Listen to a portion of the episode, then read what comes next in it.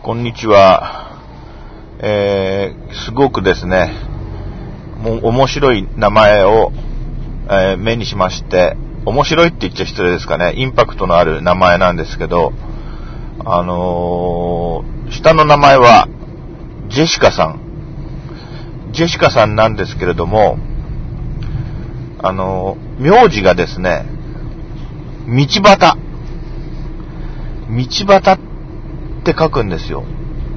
道端って読むのかもしれないんですけども、まあ、パッと目にすると、道端ジェシカ。これすごいインパクトのある名前ですよね。今、あの、私、えー、朝の通勤途中です。まあ、今あの、A 地点から C 地点に向かってますけども、えーその中間の B 地点ちょっと手前ですね。そんなところを走ってるわけですけれども、あのー B 地点手前のコンビニに、ちょっとお茶を買いに、一旦停車しまして、えーお茶を買ってきました。で、レジでお金を払うときに、あのーレジのですね、えーあの機械なんて言うんでしょう。あの機械のこっち側にお客さん向けに液晶パネルがあって、そこにいろいろ、あの、コマーシャル的な情報が映し出されてるんですけれども、えっ、と、2007年3月3日の東京ガールズコレクションっていうイベントのですね、なんか綺麗なお姉さんたちがたくさん出演するショーらしいんですけれども、あのそれがパッと映し出されたんで、お会計しながらついそれを見てしまいました。そうしたら、あのそこに登場する人たちの名前が出てきて、えっと、長谷川淳とか、えっと、土屋アンナとか、それから押切萌えとか、っていうところの最後に、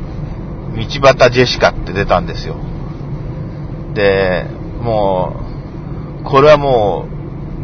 う、人名としては最大級の驚きだったんで、喋ろうと思いましてね。で、今、めでたくあの、ビーチ店通過しました。あのー、道端って言うんでしょうね、きっと。道端じゃないですよね。でもまあ、どんな人なのか、多分、そんな大きなイベントに出る人だから、ね、押切萌え、土屋アンナ、長谷川淳、それみんな知ってますから、道端ジェシカも多分、この中年のおっさんが知らないだけで、きっとその道の人には有名なんでしょうね。その道の人っていうか、そういうなんかファッション雑誌のモデルさんなんでしょうね、きっと。想像するに。